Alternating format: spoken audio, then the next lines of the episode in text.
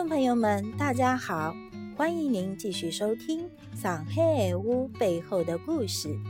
今天已经是第二十期了，我们来讲一个上海话歇后语，叫“大闸蟹坐飞机，悬空不着脚”。哎，侬迭个朋友哪能拿搿种事体来叫我办？我跟伊拉是悬空不着脚，一眼关系也没呀！这句话的意思就是说。我和这件事情以及这些人是一点关系也没有的，是关系很远很远的，浑身不搭界的，也指一些人过于夸大事实，言无根据。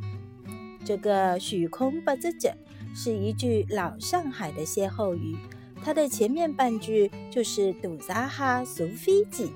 那么这句歇后语是怎么来的呢？它和大闸蟹有什么关系呢？一九三七年，日本侵略者侵占了上海。原来在上海的一些军政要员、金融大亨、大商人、大老板等等，都纷纷随着国民党政府机构一起内迁到重庆等大后方。这个时候，上海产的阳澄湖等地的大闸蟹。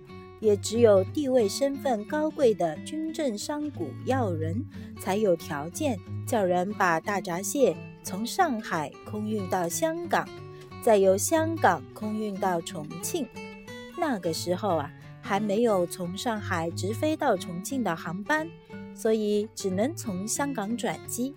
在这种情况下，到了重庆的大闸蟹，它的价格。几乎就和同样重量的黄金一样贵了，这真是非常人可以想象的了。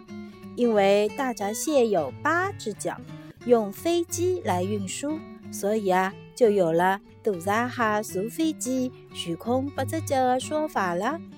这句话还是很形象的，也是由于日本人侵华的历史背景所产生的上海方言俗语。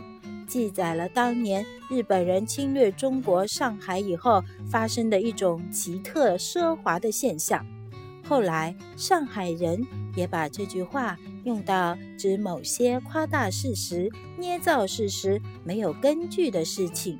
现在还是有些老上海人在使用这个方言的，比如说。